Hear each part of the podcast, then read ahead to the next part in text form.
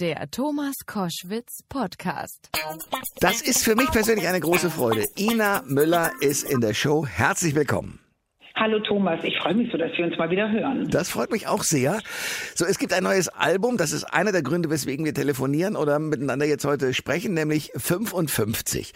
Ich erspare uns alle Zahlenspiele und will gleich hinein in die Titel. Da sind ja richtige Hits drauf.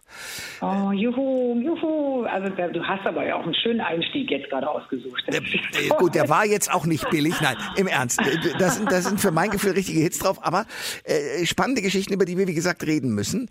Es gibt einen Song, der persönlich bei mir am besten angekommen ist. Äh, zwei bis drei. Einmal, obwohl du da bist. Das mhm. ist so die klassische Situation, aber eigentlich eine Geschichte von einem, einem Verflossenen, äh, den du zwar so noch mit dabei hast, aber wo du so denkst, hier stimmt ja gar nichts mehr. Findest du? Ich finde, das ist die, die Geschichte mit, man ist ein Ehepaar und zwar schon seit sehr vielen Jahren. Und irgendwie hat keiner die Traute, sich zu trennen. Und sie bricht immer so ein bisschen, wenn er wieder auf dem Sofa sitzt mit der Bierflasche in der Hand und äh, gerade nach Hause gekommen und guckt jemand, guckt die Frau so an und sagt so, was? Und sie guckt nur und denkt, oh, irgendwie fehlst du mir, obwohl du da bist. Ähm, heißt ja, sie ist in diesem Zustand und hat sich eben nicht getrennt. Aber es ich ist, wundere mich, dass du das anders siehst. Ja, weil es so ein, so ein inneres Trennen ist. Deswegen habe ich so wahrgenommen. Aber dann okay. Äh, das ist man ja häufig auch schon. Wie lange bist du verheiratet? Äh, ich nur ganz kurz, aber mit der Frau, mit der ich verheiratet bin, äh, schon 20 Jahre. Ja, guck mal, so ein bisschen kannst du es ja nachvollziehen. Speziell zu Corona-Zeiten, man hockt ja doch sehr viel aufeinander im Moment. Das ist so. Das ist eindeutig so. Es gibt ja. einen Song, wo ich auch gedacht habe, wie großartig ist der. Du kannst ja über das Rauchen singen, äh, so als wäre gar nichts gewesen. Also ich habe das ge gehört und dachte, ja, verdammte Axt, das war so. Rauchst du noch? Ja, ich, ich bin jetzt ein Gelegenheitsraucher. Ich bin ein, das Wort Genuss ist irgendwie so ekelig. Das ist so wie das Wort lecker und wie bei der Küchenschlacht mm, machen. Aber ich glaube, ich muss leider sagen, ich bin ein Genussraucher. Für mich habe ich jetzt akzeptiert, es gehört zu meinem Leben und zu meiner Kultur dazu, dass ich manchmal abends, wenn ich, und zwar möglichst alleine, in meiner Küche, in dieser großen Küche sitze und mir einen Wein aufmache und dann eine Zigarette rauche. Und das ist dann ganz toll. Was nicht toll ist, ist sich ähm, äh, kiloweise äh, Stängel in den Mund zu stecken und zu sagen, morgen schon aufstehen und rauchen. Hatte ich alles. Ich hatte alle Phasen des Rauchens durch. Mittlerweile rauche ich manchmal ein bisschen, dann höre ich wieder auf, dann fange ich wieder an. Aber weil ich gar nicht richtig rauche, kann man auch nicht sagen, ich höre auf. Und, und, und. Ich habe also alle Phasen durch. Was mir aber wichtig ist zu dem Rauchensong, es wirklich keine Hommage ans Rauchen. Rauchen ist scheiße, das weiß man, das wissen wir alle. Ich finde es toll, dass die jungen Leute gar nicht mehr anfangen, dass Rauchen uncool ist. Für mich war das Nichtrauchergesetz wirklich die Rettung, würde ich fast sagen. Mhm. Ähm, ich habe von Anfang an gesagt, äh, ist mir egal, ich gehe nicht raus zum Rauchen. Ich stehe da nicht draußen und ähm, paff so eine Kippe schnell weg, zitternd, Arme verschränkt auf dem Bürgersteig. Das hätte ich nicht gemacht und habe ich auch nicht gemacht. Also ich habe dadurch wirklich weniger geraucht. Hast du Anima geraucht? Oh, oh, wie verrückt. Und ich war, als das Nichtrauchergesetz rauskam, da war ich Nichtraucher und oh. habe gesagt, ich werde jetzt wieder Raucher, weil das lasse ich mir doch nicht erzählen von irgendwelchen Jungs, die da beschließen und so weiter. Ich muss aber sagen, wenn ich da heute... Kommt unser Altersstarre ja, dazu, ne? genau. Mhm. Wenn und wenn, heute, ja? wenn ich heute so mir überlege, man sitzt im Restaurant und kann rauchfrei sein äh, Essen essen. Das ist großartig. Okay. Und wenn ich mir auch überlege, dass ich da früher in Rauchschwaden morgens auch so mit leicht versifften Vorhängen wach wurde, je nachdem, wo ich wach wurde. Ja, verstehe. Äh, ei, ei, ei.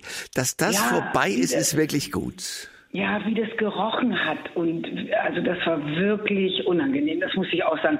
Also es hat natürlich nur Nachteile. Und ich will ja, wie gesagt, ich will ja auch nur erzählen, eigentlich, die, die, der Inhalt des Songs ist für mich eigentlich, dass mir irgendwann dieser Gedanke kam, dass ich sagte, Ina, du warst aber auch immer bei den Rauchern. Du bist immer hinter den Rauchern hergelaufen. Du hast in der Raucherecke gestanden mit den Rauchern, du warst in der Mittagspause mit den Rauchern draußen und hast geraucht.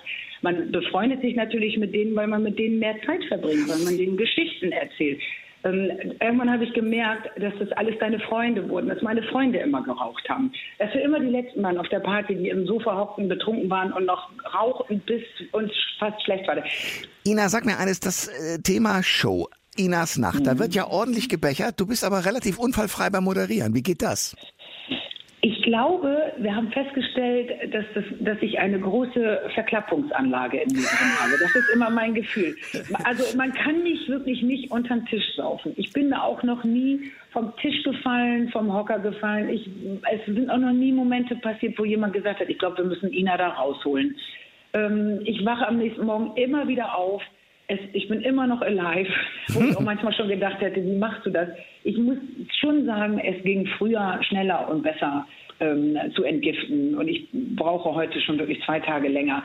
Aber ich merke auch, ich mache keine Wesensveränderung durch. Es gibt so Leute, die ich manchmal in der Bank sitzen habe, du kennst das bestimmt auch, wenn die anfangen zu trinken. Manchmal hat man es auch im Freundeskreis und denkt, oh, jetzt trinkt er da gerade wieder. Und gleich wird er wieder so, will er wieder diskutieren. Und dann wird er so unangenehm und ja. so laut. Das habe ich halt gar nicht sondern ich werde ein bisschen kicherig, ein bisschen albern. Ich bleibe aber einfach sehr freundlich also bei mir fragt man sich, glaube ich, nicht, wer ist sie jetzt? Die mit Alkohol oder die ohne? Manchmal sagt mein Regisseur dann zu mir, Ina, die Zunge wird schwer, ich höre es jetzt, wollen wir mal aufhören? Ja. Und dann sage ich, oh nein, gerade macht es uns Spaß. Und entweder mache ich dann weiter oder ja. auch nicht. Es, ich meine, die Sendung ist nun mit Ansage so, wie sie ist. Ähm, ich lade mir Leute ein und wir trinken dann und erzählen und machen Musik zusammen. Und ähm, ich finde, man muss das auch nach 13 Jahren nicht mehr immer hinterfragen. Und ähm, die, die fragen, ja, wie ist das mit Mitsingen? Leute, ich singe seit 13 Jahren mit. Ja. Ähm, wieso sollte ich im 14. Jahr damit aufhören? Das wäre, ich werde das alles so weitermachen, wie es jetzt ist. Sehr schön, das äh, beruhigt mich außerordentlich. Ähm, du stellst ja auch sehr direkte Fragen, deswegen will ich auch nochmal die Frage geklärt haben mit dir. Wie hast du Johannes eigentlich kennengelernt? Äh, Im Scheißestraßen, in der Sendung. Ach. ehrlich gesagt. Also ich habe sein Album bekommen und das war eben, eben das Album ist ja 13 Jahre alt, das allererste Album. Und hatte das gehört und habe gesagt, spannend, da gab es überhaupt noch nicht so deutsche Musik. Da gab es vielleicht gerade Ingo Pohlmann und so, also dass man, das, der Junge mit der Gitarre war da noch nicht so überstrapaziert. Und mhm. ich fand das sehr gut. Es war für mich so eine Mischung, ein bisschen so aus Reinhard May und Popmusik und wow, wie der singt, die Stimme, die Stimme. Und dann habe ich ihn eingeladen mit meinem Song von dem Album, der mir am besten gefiel. Und dann haben wir zusammen gesungen. Und singen ist ja doch oft, ob man will oder nicht, gemeinsames Singen, doch auch ein sehr intimer Prozess. Und manchmal ist es dann auch sehr schön. Und äh, der Erfolg hat uns insofern immer ein bisschen recht gegeben, dass alle immer heiß drauf waren, dass wir irgendwie zusammen singen.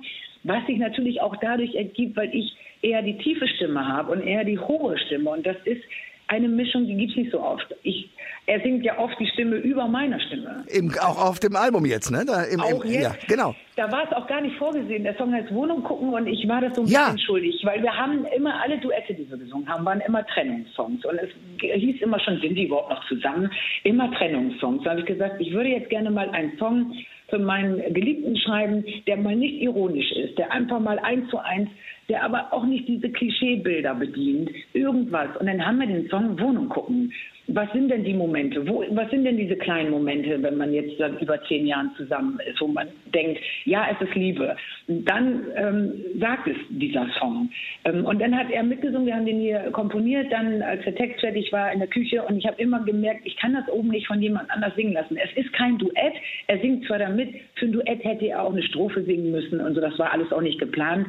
Wir haben ja auch gerade ein Duett gesungen zusammen. Wir würden jetzt nicht schon wieder direkt das nächste irgendwie singen.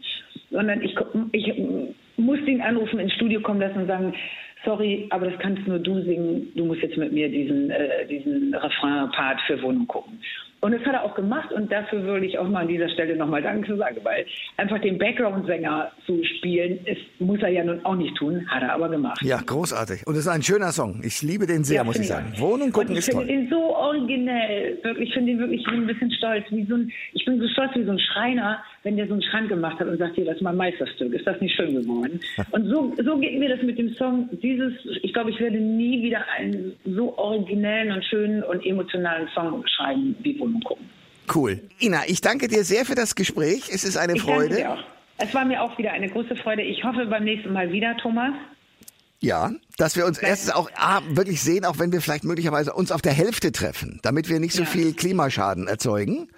Wie würde denn dein Album heißen, wenn es nach deinem Alter ginge? 64. When I'm 64. So. Mal gucken, wann gehst du in Rente mit 65? Nee. Auf keinen Fall. Ich habe nein, weil ich das diese diesen Job darf ich machen, seitdem ich glaube ich 17 bin und ich habe immer noch Spaß dran.